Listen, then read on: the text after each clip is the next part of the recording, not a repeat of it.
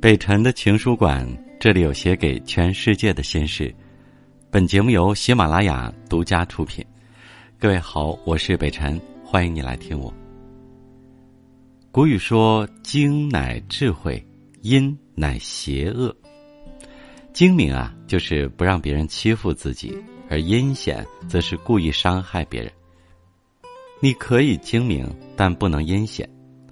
人生在世，要想过得心安自在，就要品行端正，守住良心，才能活得问心无愧。小胜靠智，大胜靠德。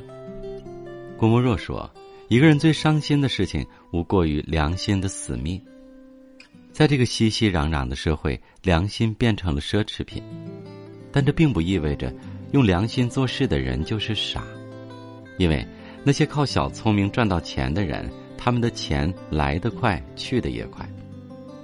在古代，一个财主有两个儿子，他去世前把财产分成两份儿，大小儿子各一份儿，让他们拿着钱去做生意。大儿子是一个很有想法的人，而小儿子就比较憨厚。一段时间后，两人确定要各自做自己的生意。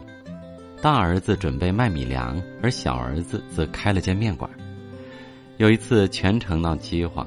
大儿子手中还有很多粮食，就故意抬高价格卖出去。尽管人们怨声载道，他也不理会，还是因此赚了一大笔钱。而小儿子因为饥荒少了很多的客人，他非但没有着急，反而看到灾情严重，便每天开设粥铺给穷人施粥。灾情过去以后，大儿子坏了口碑，人们宁愿去远点的地方买米粮，也不买他的。而小儿子积攒了大多的好口碑，大家都爱去他的面馆吃面。几年后，大儿子因为生意不好改行了，而小儿子的面馆依旧红火。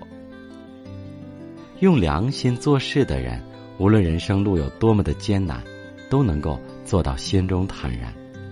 用小聪明得到的利益只是一时的，只有用自己的良心做事，收获的利益才是长远的。算计别人就是算计自己，在生活中总会遇到一些不如意的事情，如果因此算计别人，就是损害自己的德行。俗话说：“人算不如天算。”一个人越算计什么，就越要失去什么。经常算计别人的人，最终都会算计在自己的头上。看过这样一个故事啊，有一次释迦牟尼走在街上，迎面而来的是一个很讨厌他的人。那人很早就看不惯他，他经常在暗地里诋毁他。他看到释迦牟尼后非常生气，甚至想立即打他一顿。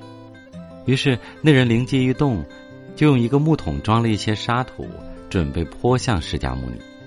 很巧的是，这时天空乌云密布，刮起一阵大风，泼出去的沙土全部飞向那个人的身上，那个人落得个灰头土脸的下场，他气得满脸通红，十分狼狈。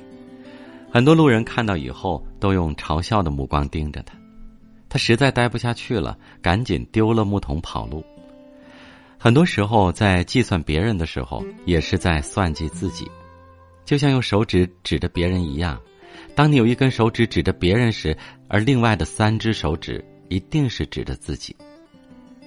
有句话说：“算计莫过头，过头天必收。”天道好轮回，苍天饶过谁？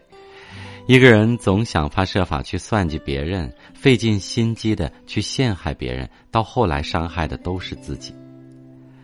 德行好的人，遇到再难的难关都不会算计别人，虽然可能会吃亏，但是一定会笑到最后。人啊，可以精，但不能阴。人们常说，阴险是通向危险深渊的不归路。深以为然，做人可以精明，但不能阴险。精明是保护自己的利益，而阴险是损害别人的利益。